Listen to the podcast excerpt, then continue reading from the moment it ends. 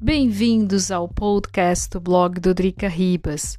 No dia 27 de abril, a Anvisa, a Agência Nacional de Vigilância Sanitária, recusou o uso emergencial da vacina russa Sputnik V no Brasil. A falta dos dados de controle de qualidade, segurança e eficácia da vacina foi a razão da recusa. Aqui na Europa, a vacina também desatou muita discussão. Ela ainda está em análise pela EMA, a Agência de Medicamentos da Europa, e não há prazo para ser aceita na União Europeia. Há poucos dados sobre a eficiência da vacina Sputnik V. A Hungria decidiu utilizá-la sem autorização da EMA. Cada país membro da União Europeia pode ter a vacina que queira, sem autorização da EMA, assumindo os riscos. A Eslováquia encomendou 200 mil doses da Sputnik V, mas as autoridades locais não deram autorização para seu uso no país.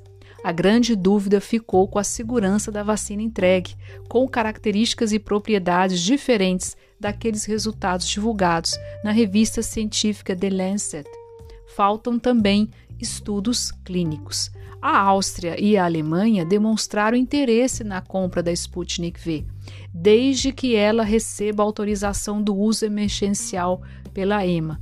O que tem sido claro nessa pandemia, que além do vírus em si, são as mutações. A cada mutação há um grande número de infectados e mortos. Ela também pode se tornar potencialmente resistente à vacina. Por essa razão, quase que a mutação britânica colocou a campanha de vacinação europeia em xeque-mate. A importância de se ter vacinas eficientes é fundamental para conter o vírus, que já matou mais de um milhão de pessoas na, Euro na Europa, desculpe lá, Europa, e arruinou a economia daqui.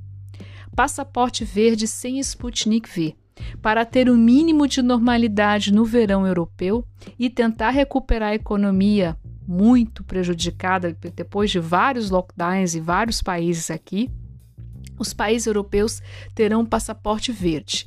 Terão esse passaporte aqueles que tiverem vacinados, recuperados de uma infecção ou com teste COVID-19 negativo.